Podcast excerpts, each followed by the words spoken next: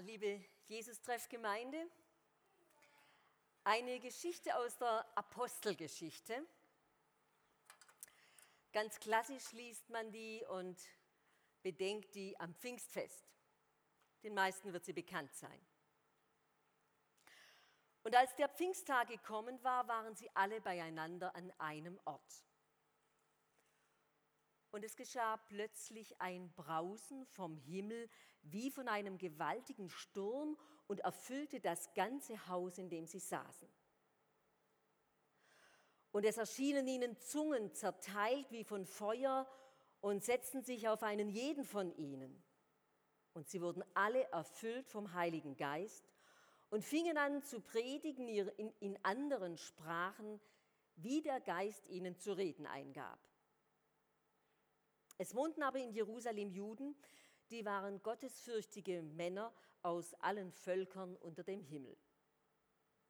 Als nun dieses Brausen geschah, kam die Menge zusammen und wurde verstört, denn ein jeder hörte sie in seiner eigenen Sprache reden. Sie entsetzten sich aber, verwunderten sich und sprachen, siehe, sind nicht diese alle, die da reden, Galiläer? Wie hören wir sie denn jetzt jeder in seiner Muttersprache? Parther und Meder und Elamiter und die da wohnen in Mesopotamien, Judäa und Kappadokien, Pontus und der Provinz Asia, Phrygien, Pamphylien, Ägypten und der Gegend von Kyrene und in Libyen und Römer, die bei uns wohnen, Juden und Proselyten, Kreter und Araber. Wir hören sie in unseren Sprachen die großen Taten Gottes verkündigen. Sie entsetzten sich aber alle und sprachen einer zum anderen, was will das noch werden?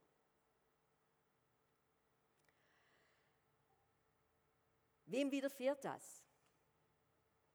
Die Jüngerinnen und Jünger haben sich nach dem Tod und ja, nach dem Tod Jesu getroffen in einem Haus und haben die Läden verschlossen, weil sie sich fürchteten, als Nächste an der Reihe zu sein, als Freunde dieses Jesus von Nazareth.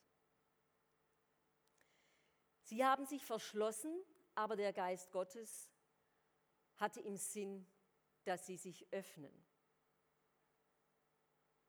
Und so kam es dann auch. Und was die Apostelgeschichte hier erzählt, das klingt ja wie ein Wunder. Der Geist Gottes kommt vom Himmel herab, bläst durch das Haus, erfüllt die Freunde, die Jesus-Freunde aus Galiläa, und die beginnen von dem zu sprechen, der sie auf den Weg gebracht hatte, sodass Außenstehende, die andere Muttersprachen sprechen, sie trotzdem verstehen und begreifen, wovon sie reden. Mich hat das bei der Vorbereitung für diese Predigt, vielleicht weil ich auch gerade im Übergang bin und mir doch manches durch den Kopf geht, was mich in den vergangenen sieben Jahren so bewegt und beschäftigt hat, mir sind zwei Erfahrungen vom Stuttgarter Kirchentag dazu in Erinnerung gekommen. Denn da war ich sehr involviert und habe an wunderbaren Ecken mitgewirkt. Als Besucherin bin ich auf den Vasen gegangen zu einem Konzert der Wise Guys. Und ich habe da mit 30.000 Frauen, Männern, Kindern, Jungen und Alten beflügelt, emporgehoben, verbunden im Klang ein großes Fest gefeiert. Da waren Pietisten und Liberale, Freikirchliche und brave Evangelische und Katholische aus ganz Deutschland, auch aus dem Ausland. Und sie wiegten sich alle im Takt und waren verbunden in diesem Geist, der die Musik in ihnen ja, evoziert hat, in diesem Geist, wir gehören zusammen, wir sind verbunden in der Liebe Christi. Wir, die wir gehört haben mit den Ohren, wir verstanden die Botschaft der Lieder in Wort und Musik. Da gab es aber auch Gehörlose, die haben Gebärden gelesen und die Bässe im Körper gespürt. Und da haben nicht nur Beine, sondern auch Rollstühle getanzt. Das war wirklich ein Fest der Leichtigkeit und eines friedlichen Miteinanders in einer damals auch ganz schwierigen Zeit. So verschiedene haben miteinander in einem Geist gefeiert. Und wir waren nicht nur äußerlich bewegt, auch innerlich. Ich glaube, so wie es der Geist eben in einem jeden und einer jeden gewirkt hat. Bei mir war es so, dass ich schon nach den ersten Tönen beim ersten Lied die Traurigkeit über die Kriege, die uns damals auch auf dem Kirchentag beschäftigten in Syrien und der Ukraine, dass diese Traurigkeit wie weggeblasen war. Und auch die Zweifel an der Wirkmächtigkeit meines Glaubens waren für ein paar Stunden wie verschwunden. Ich war verbunden mit Hoffnungsmenschen durch die starke Musik, weise Worte und einer Kraft, die uns als Gemeinschaft auf Zeit zusammengeschlossen hat. Die zweite Erfahrung. Beim Eröffnungsgottesdienst auf dem, Schloss, auf dem Schlossplatz in Stuttgart. Also ein ganz anderes Format, wie man sagen könnte. Vorne vor dem Schloss die Bühne und Menschen, soweit das Auge reicht. Mucksmäuschenstill wurde es, als Tausende zwischen neuem Schloss und Königsbau zu beten begannen, Vater unser im Himmel, geheiligt werde dein Name. Mitten im öffentlichen Raum, für alle hörbar, das Urgebet der Christenheit. Und diese Masse betete so, dass die Verkäuferin bei Douglas drüben oder Douglas, wie immer wir die Parfümerie auch nennen magen, die Bedienung bei Starbucks und Passanten mit vollgepackten Einkaufstaschen an die Türen traten, stehen blieben, aufhorchten und staunten. Sie erlebten, dass Menschen in diesem Augenblick einem anderen Namen und einer unsichtbaren Kraft mehr Bedeutung gaben als den Marken, Produkten und der Kaufkraft, die sonst die Königsstraße beherrschen.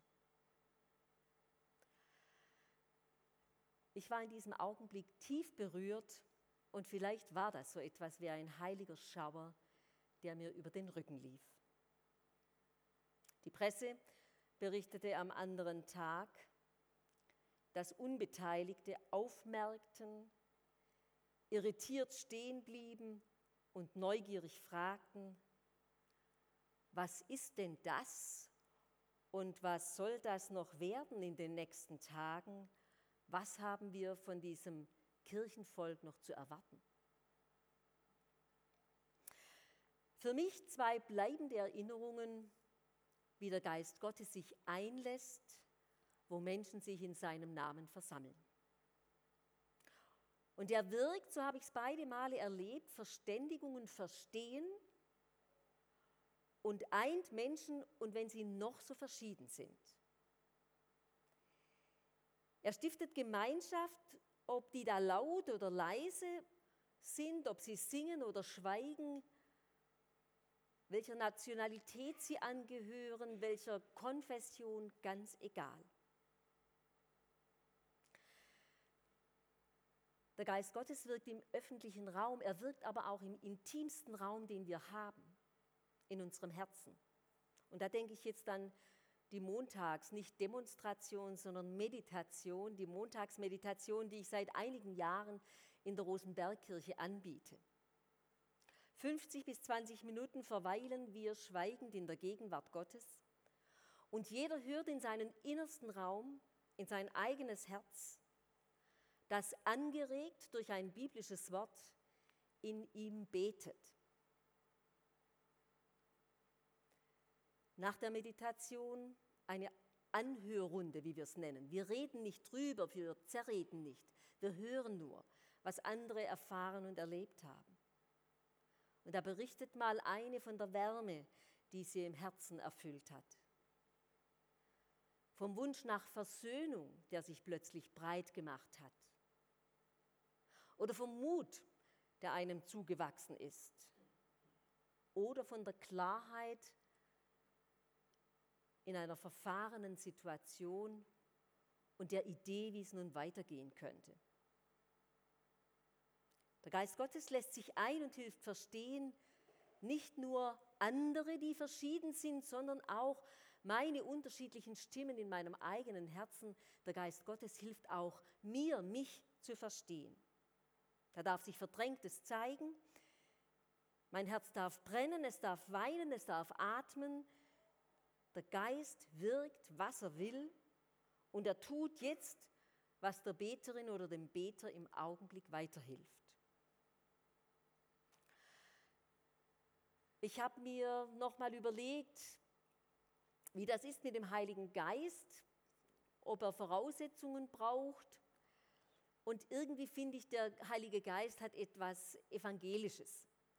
Und jetzt verstehen Sie das bitte nicht konfessionell, aber er ist frei. Er weht, wo er will. Er braucht keine Kathedralen, er folgt keinen von Menschen gemachten Statuten. Er ist eben wie Gott, weil er Gott ist. Und der, das haben wir in der Reformation, deshalb sage ich evangelisch, gelernt, dieser Gott erbarmt sich allein aus Gnade, weil er es will. Sola gratia. Und so hält es sein Geist auch. Und doch, meine Erfahrung zeigt, dass es dieses offene Herz braucht, diese Bereitschaft, Gottes Geist in sich und untereinander wirken zu lassen. Es braucht auf unserer Seite Erwartung, dass da etwas Neues geschehen kann. Es braucht Sehnsucht, dass Gott sich einlässt und es braucht die Bitte darum. Die Apostelgeschichte erzählt, wie es die Jünger damals gemacht haben. Sie haben sich versammelt, alle an einem Ort. Und es war eine Hoffnung, die sie zusammengeführt hat. In der Apostelgeschichte lesen wir, dass Jesus gesagt hat, wenn ihr nicht gleich nach meinem Tod und meinem Entschwinden auseinanderlauft, sondern die Geduld aufbringt und noch in Jerusalem bleibt, dann werdet ihr die Kraft des Heiligen Geistes empfangen und ihr werdet meine Zeugen sein. Also, zusammenkommen, und die Herzen auf Empfang stellen. So sollen Jüngerinnen und Jünger sich für den Geist Gottes disponieren, bereit machen. Sich disponieren kann heißen sich unterbrechen. Ich glaube ehrlich gesagt, das heißt fast immer sich unterbrechen. Die kleinste Form von Religion heißt eigentlich Unterbrechung. Dass wir das ruhen lassen, was wir sonst immer tun, dass wir aufhören, die Gedanken zu denken, die wir immer denken. Nein, dass wir uns unterbrechen. Sonntags nicht tun, was man alle Tage tut, sondern Raum schaffen, dass Gott etwas Neues stiftet. Dass Gott mich über mich hinausführt. Dafür kann man sich auch im Alltag disponieren. Ich habe gelesen, wenn im Landeskirchenamt in Hannover, also von der EKD, um 12 Uhr eine Glocke schlägt, dann werden alle Sitzungen für eine kurze Zeit der Stille unterbrochen. Dann können die Gedanken der Diskussionsteilnehmer sich setzen und sie können innerlich nochmal horchen, welche der vielen gesprochenen Worte denn tatsächlich wesentlich sind. Wesentlich fürs Weitergehen, wesentlich für die Entscheidungen, die anstehen. Wesentlich für tja, das, was der Geist Gottes von uns will. Ich finde es in diesem Zusammenhang bedeutungsvoll, dass das griechische Wort für das Brausen, mit dem der Heilige Geist laut Apostelgeschichte damals in die Welt kam, dass das griechische Wort für Brausen Echos heißt. Echos. Also der Heilige Geist gibt uns einen Widerhall ein Echo zu dem, was er von uns vernommen hat, aus unseren Diskussionen, aus unseren Gedanken in den eigenen Köpfen und Herzen. Die Unterbrechung und das Hören auf dieses Echo des Heiligen Geistes im Herz bewährt sich gerade auch in Konfliktsituationen, ist meine Erfahrung. Wenn wir im Streit miteinander oder in der Auseinandersetzung sind, vielleicht auch nur auf der Suche nach dem richtigen Weg, Wenn wir dann die Diskussion unterbrechen und eine Weile ins Schweigen gehen, nach innen horchen, die aufgebrachten Gemüter zur Ruhe kommen, das Echo des Heiligen Geistes sich Gehör verschaffen kann, in den Gefühlen, in den Einfällen, in den Hoffnungen, die da wach werden, dann glaube ich, ist das ein Zeichen, dass der Geist uns weiterführen möchte. Stell mir vor, bei den Heimspielen, wie die Kleingruppen inzwischen wohl heißen im Jesus-Treff, bei den Heimspielen machen Sie, macht ihr auch immer wieder die Erfahrung, dass wenn ihr euch ausgetauscht habt und ins Gebet geht, dass in diesem Beten, das vielleicht manchmal auch ein Schweigen sein darf, auch diejenigen schlussendlich etwas zu sagen haben, wenn man es dann teilt, die sonst nicht immer das Wort führen. Das ist meine Erfahrung, dass Menschen, die sonst nicht immer das Wort führen, nach so einem gemeinsamen Schweigen plötzlich sich einbringen und etwas sagen können, was Bedeutung hat. Und manchmal ist es so, dass sie selber nicht geglaubt haben und die anderen es von denen schon gar nicht erwartet haben. Wieso ist das so? Die Apostelgeschichte zitiert den alten Propheten Joel, den Mund Gottes. Der sagt, in den letzten Tagen werde ich Gott meinen Geist über alle Menschen ausgießen, über alle, die mir dienen. Männer und Frauen, Söhne und Töchter, sie werden alle als Propheten reden. Alle. Es lohnt sich also, die Stimmen aller ernst zu nehmen. Beim Heimspiel, hier im Jesus-Treff, im Zusammenspiel mit Gesamtkirchengemeinde, Kirchenkreis, anderen Gruppen am Arbeitsplatz, alle Stimmen hören und ernst nehmen.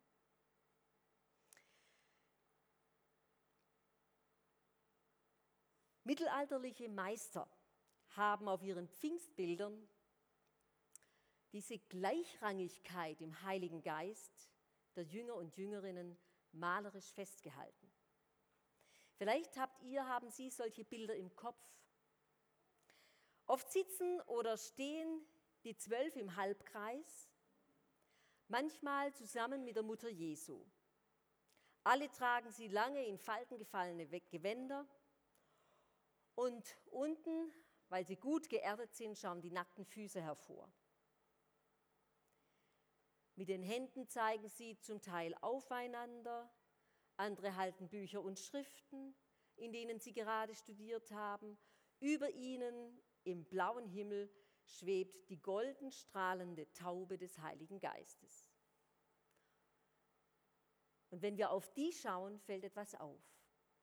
Von dieser Taube des Heiligen Geistes gehen zwölf Strahlen aus.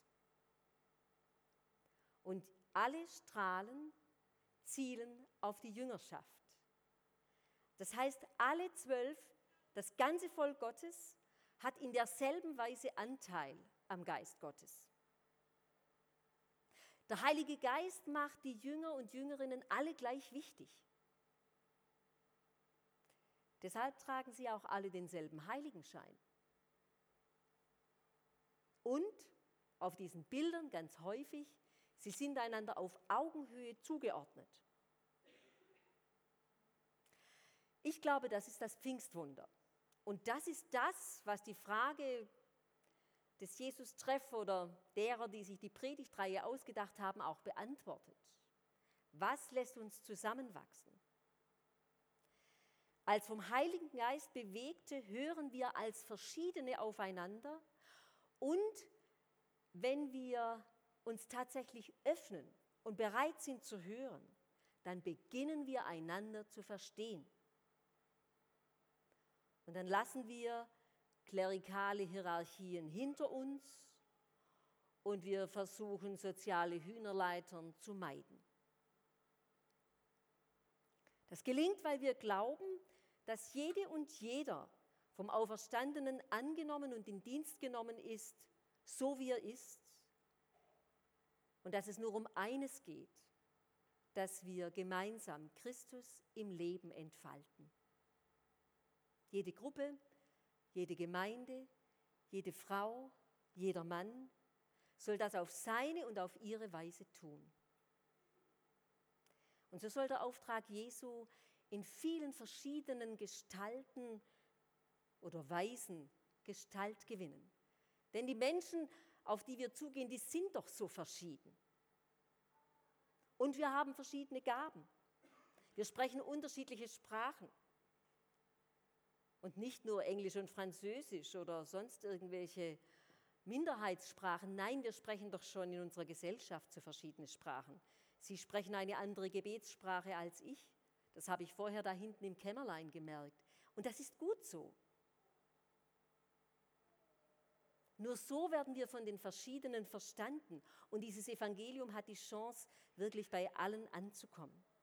Entscheidend ist nur das eine, dass wir zusammenwirken zum Lob Gottes. Dass es dabei unter uns auch zu Meinungsverschiedenheiten und zu Streit kommt, das versteht sich doch von selbst. Wo es Verschiedenheit gibt, da gibt es Reibung und Reibung ist Wärmeaustausch und das braucht es.